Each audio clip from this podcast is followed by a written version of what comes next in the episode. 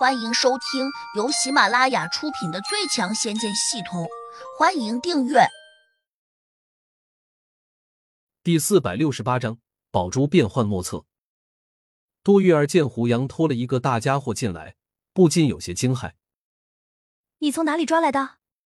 他会不会咬人？”“已经死了，不会再咬人了。”杜玉儿知道胡杨不会对他说谎，这才松了口气。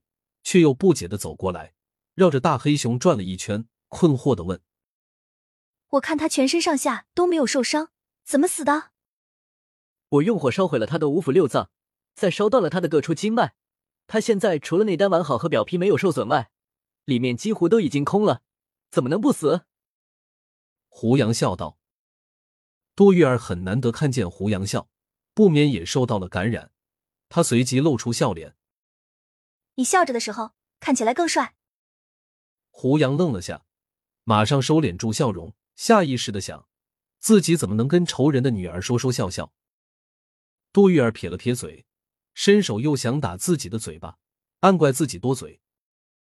胡杨没有再理他，低头取出剑，想把黑熊体内的内丹给剜出来，但是没有想到的是，这头黑熊不知是如何修炼的，它的皮毛果然不是一般的坚固。胡杨即便用上了法力，竟然也没办法用剑扎穿黑熊的肚子。如此好的皮毛，要是缝制成皮衣穿在身上，那岂不是一件天然的盔甲？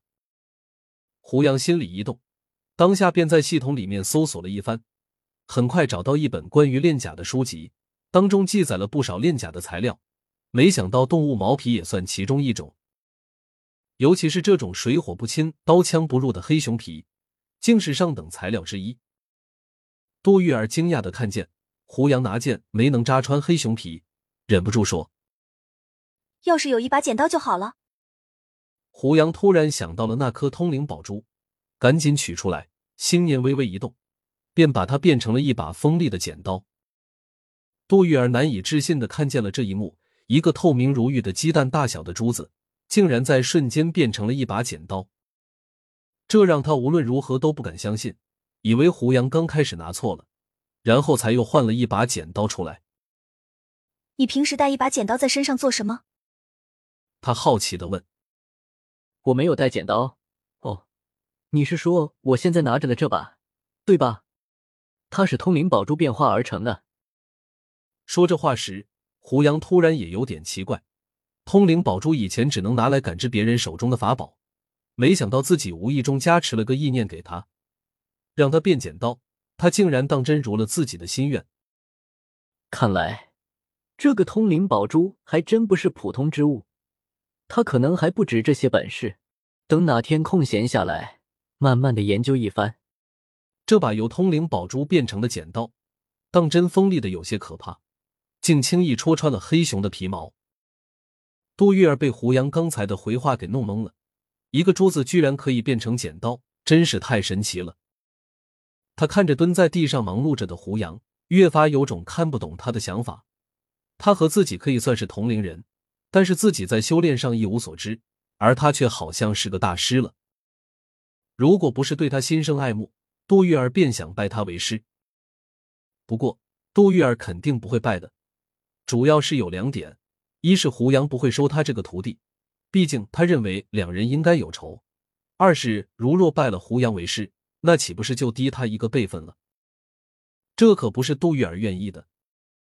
胡杨手上的动作很快，几下便戳破了黑熊皮，而且直接剪开了他的肌肉。不一会儿，胡杨从黑熊的腹中取出了一个鸽蛋大小的珠子。不用说，这是黑熊的内丹。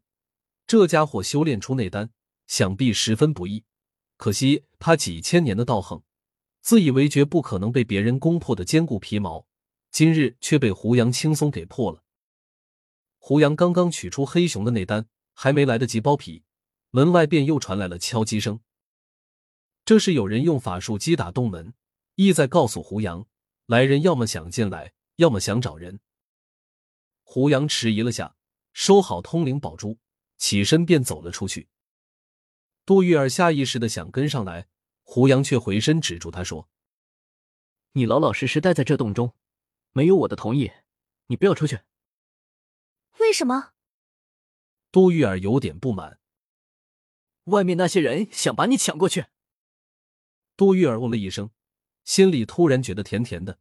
至少胡杨不愿意他被别人抢了去，这就够了，说明他心里有自己。胡杨走出去时，看见拍打洞门的居然是小桃。你有什么事？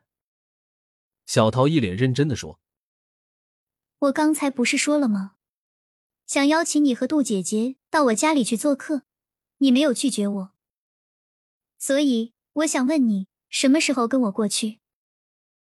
我家妹子身体有点不舒服，等她好了之后再去你那里做客。